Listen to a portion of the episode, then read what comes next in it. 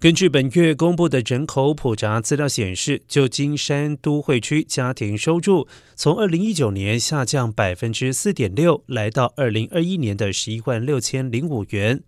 不过，尽管家庭收入中位数下跌，但仍是所有大型都会区最高的地区。